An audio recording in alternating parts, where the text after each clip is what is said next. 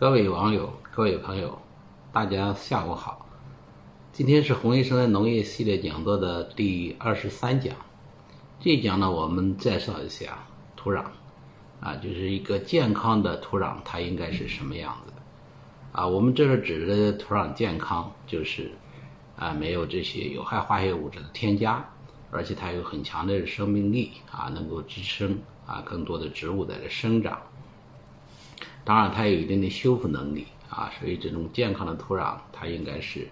我们地球上人类所有的食物的一个来源。当然，它也支撑了陆生生态系统啊这个丰富的生长性。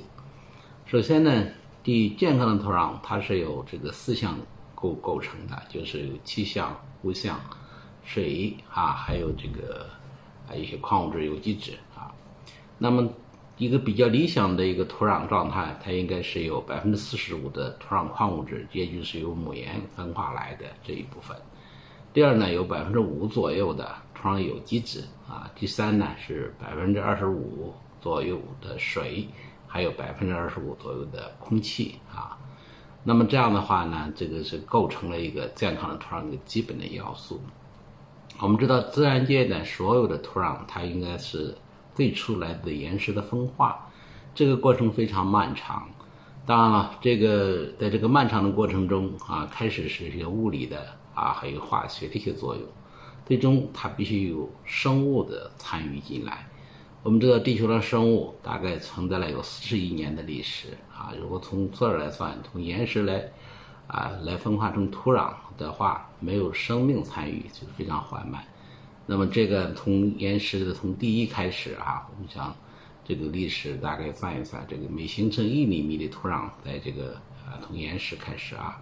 大概得一万年以上的这个一个一个时间。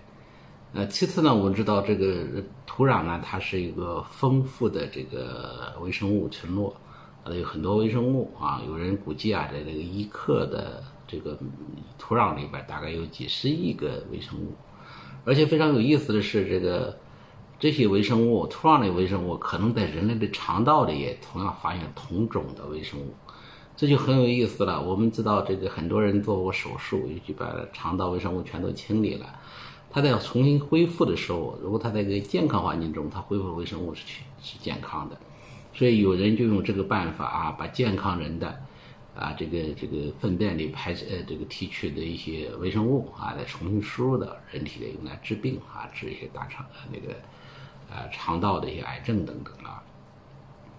当然，我们知道这个在健康的土壤还有一个很大的一个特点，就是它无需添加人为的一些化学物质，就能够保持高的生产力。那么这些化学物质能够呃这些土壤呢能生产什么呢？首先生产人类的食物啊，就是谷物、水果、蔬菜啊。其次还能生产给人治病的药物，这就是中草药。那么这个显然不需要添加。呃，在第四、第五个方面呢，这个土壤，这个这个土壤健康呢，它应该是，呃，它的土壤有机质和土壤肥力它是不断增加的这个过程啊，不断增加过程。这一点呢，我们可以去看一看这个东北的黑土地，还有啊这个草原啊，它那个有机质啊，基本上都是逐渐的积累来的。但相呃，当然，如果我们来看热带雨林，它这个土壤好像就是土层比较浅薄，为什么它的？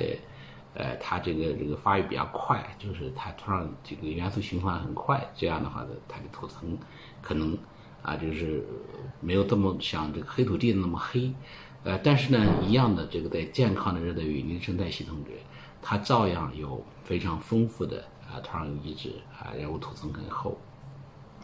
当然，如果我们把它这一种这个这个逐渐积累土壤有机质、土壤肥力的过程，如果用啊，人工化学方法来来替代呢，它就会出现一些不适应，这就是导致了土壤变酸啊，土壤盐渍化，土壤板结。其实土壤板结就土壤严重生病了啊。土壤带毒，什么叫带毒呢？就是重金属它没有这么多，人们添加进去了，还有抗生素啊，这个呢都是呃造成了土壤的一个不健康啊，亚健康啊，甚至恶化。还有一个，这个这种土壤不健康的时候，就还出现这个土壤微生物群落，还有土壤动物群落，像蚯蚓的大量的丧失。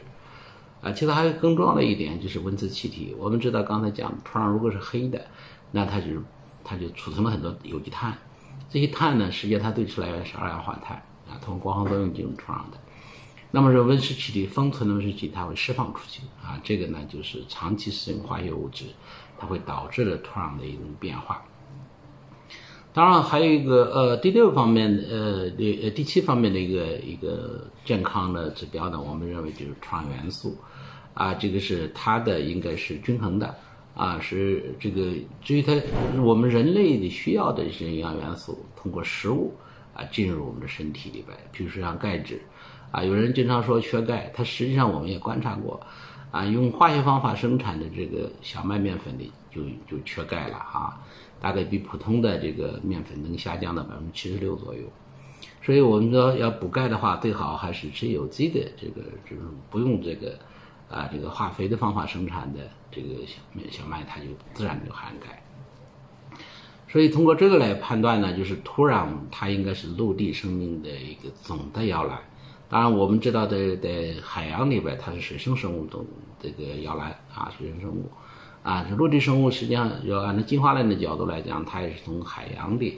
啊，这个进化出来，然后逐渐登陆，然后征服了陆地，啊，当然其中，啊，陆地植物光合作用啊，这个过程是非常重要的。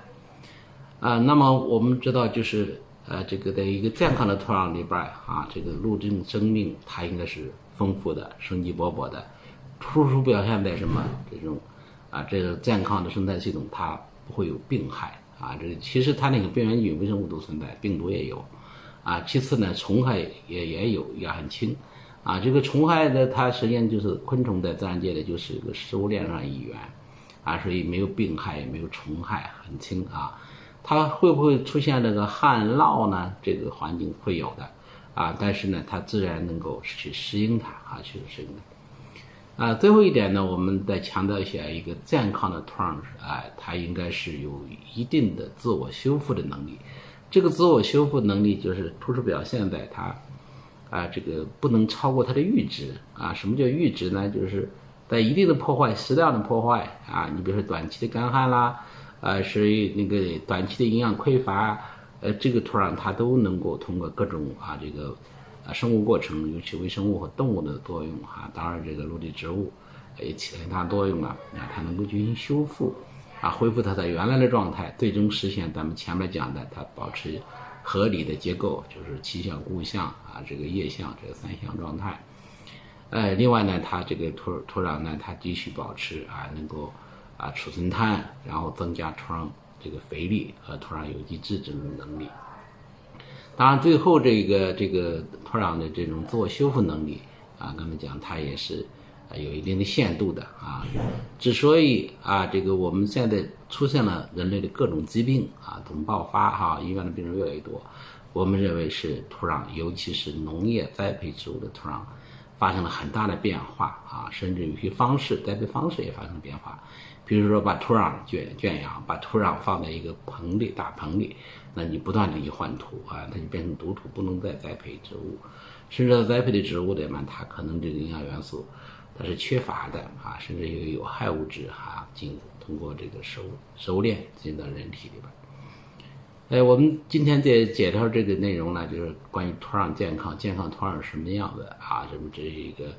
一个感性的一个认识啊。今天的。呃，介绍呢就这么多啊，我们下期节目再见，谢谢大家。